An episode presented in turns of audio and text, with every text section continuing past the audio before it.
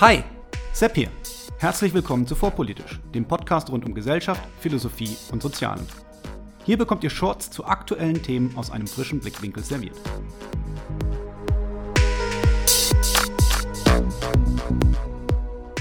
Heute Gruppenrechte, wie sie sich von individuellen Rechten unterscheiden und warum wir genau differenzieren sollten.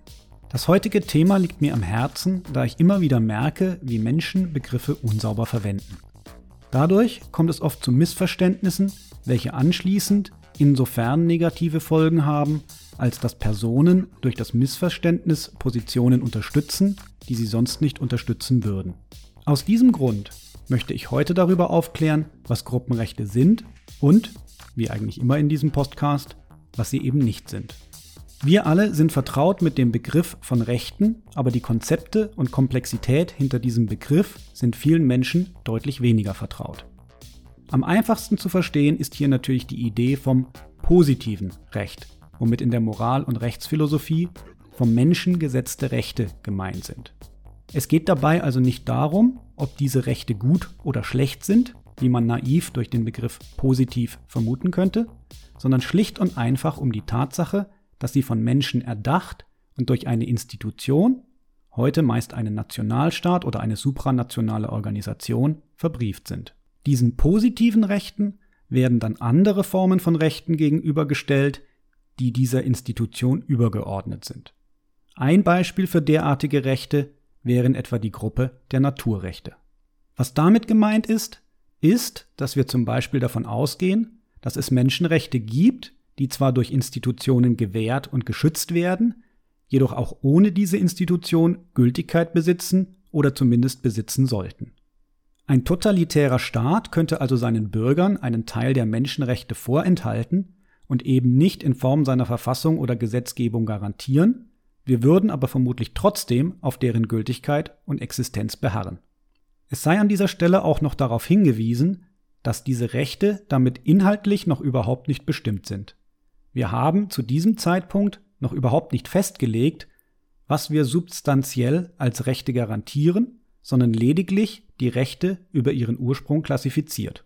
Ob inhaltlich zum Beispiel ein Recht auf freie Meinungsäußerung Teil der Menschenrechte ist oder sein sollte, ist eine komplett andere Diskussion. Wenn wir vom Unterschied zwischen positivem Recht auf der einen und Naturrecht auf der anderen Seite sprechen, so reden wir schlicht über den Ursprung der Rechte unabhängig von deren Inhalt. Während positives Recht also von Menschen gemacht und von Institutionen garantiert wird, bleibt bei Naturrechten die Frage, woher diese eigentlich kommen sollen.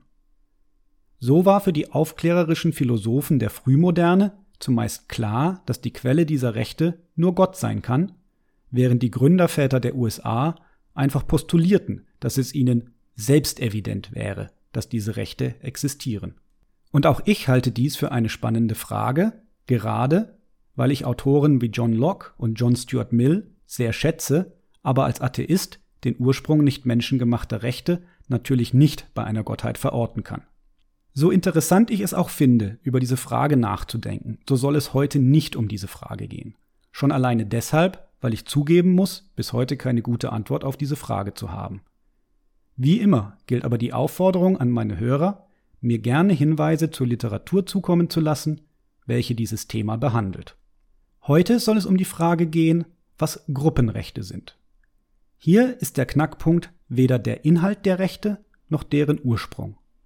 Der entscheidende Punkt bei Gruppenrechten, auch bekannt unter ihrem lateinischen Namen Jura Consortii, ist nämlich der des Rechtssubjekts, also des Rechtsträgers.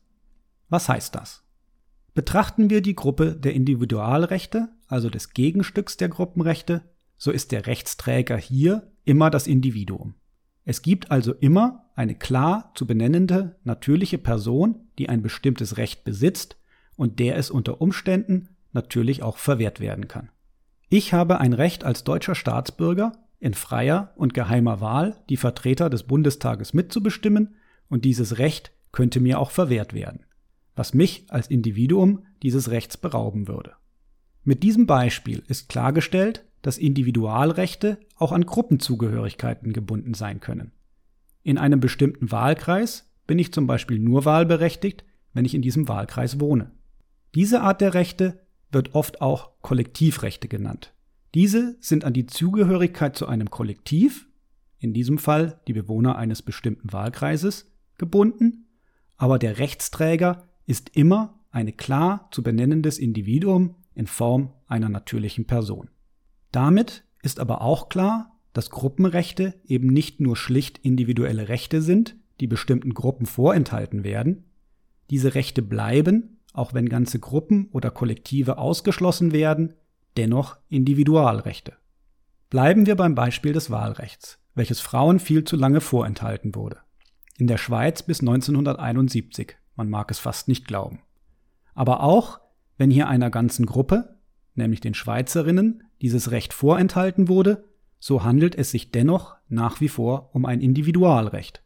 Rechtsträger ist nämlich weiterhin die individuelle Schweizerin, die jede für sich dieses Rechts beraubt wurde und dieses heute für sich je individuell wahrnehmen kann. Es war zwar die Gruppe der Schweizer Frauen, die kollektiv ausgeschlossen wurde, aber bei der Wahrnehmung des Rechts ist es die individuelle Schweizerin, die dieses Recht trägt und in der Wahlkabine ausübt, ohne Einfluss des Kollektivs der Schweizer Frauen. Oder nehmen wir die Ehe für homosexuelle Paare. Das Recht zu heiraten wurde Homosexuellen lange verwehrt. Aber auch wenn Schwulen und Lesben dieses Recht als Gruppe nicht zugänglich war, so bleibt das Recht zu heiraten ein Individualrecht. Den Bund der Ehe geht nicht ein Kollektiv aller Schwulen und Lesben ein, sondern immer zwei konkrete Menschen.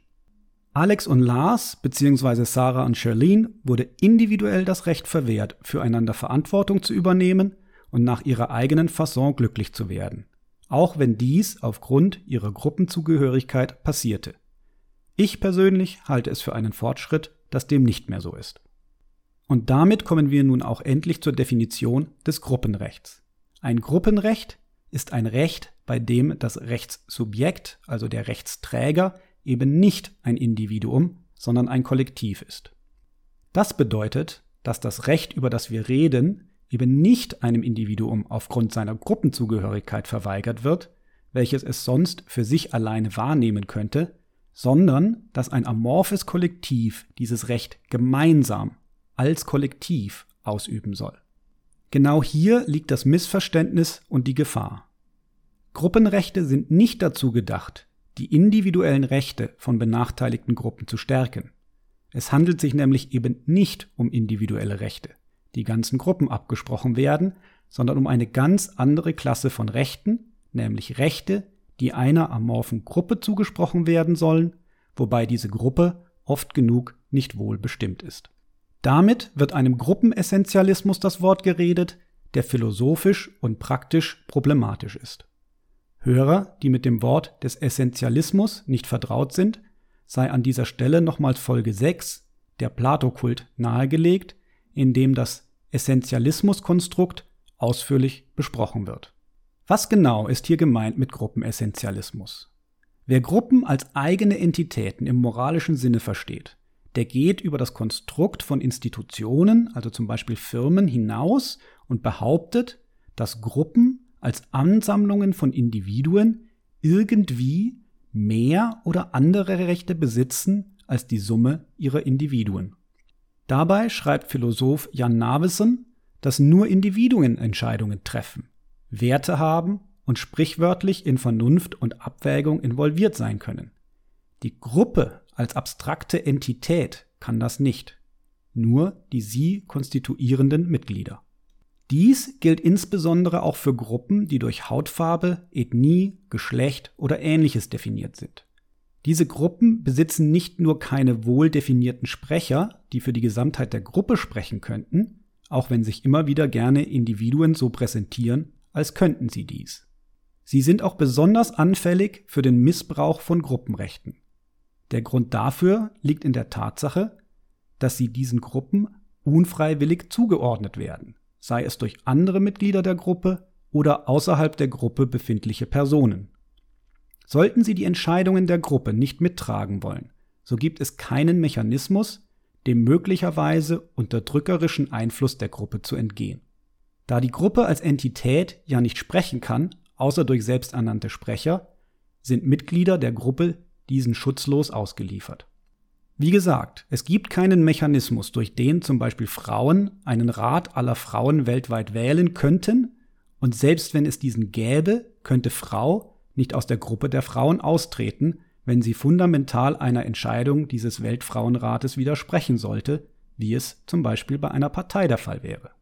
Gruppenrechte vertragen sich also auf einer ganz grundlegenden Ebene nicht mit individuellen Rechten und verstärken diese nicht, sondern schwächen sie. Um es also noch einmal zusammenzufassen. Es ist erstens höchst umstritten, ob Gruppen als abstrakte Entitäten überhaupt Rechtsträger sein können. Es lässt sich philosophisch schwer verteidigen, dass der Rechtsträger moralischer Rechte ein amorphes Kollektiv sein soll und nicht die Mitglieder, die dieses Kollektiv bilden. Dies aber sind zwei grundverschiedene Dinge, weil zweitens das Zuschreiben von Rechten zu der Gruppe als Entität Gruppenessentialismus darstellt und die Rechte der Individuen, welche die Gruppe bilden, aus diesem Grund nicht stärkt, sondern gegenüber der Gruppe schwächt. Diese wird so nämlich zum Bezugspunkt und nicht mehr der einzelne Mensch, was diesen als Verhandlungsmasse zurücklässt. In diesem Sinne hoffe ich, dass klar geworden ist, dass man Diskriminierung aufgrund von Gruppenzugehörigkeit eben nicht durch Gruppenrechte, sondern durch die konsequente Besinnung auf Individualrechte begegnet. Nicht Gruppenrechte, nicht einmal Kollektivrechte, sondern Individualrechte müssen gestärkt werden, auf dass wir Diskriminierungen von Gruppen entschlossen entgegentreten.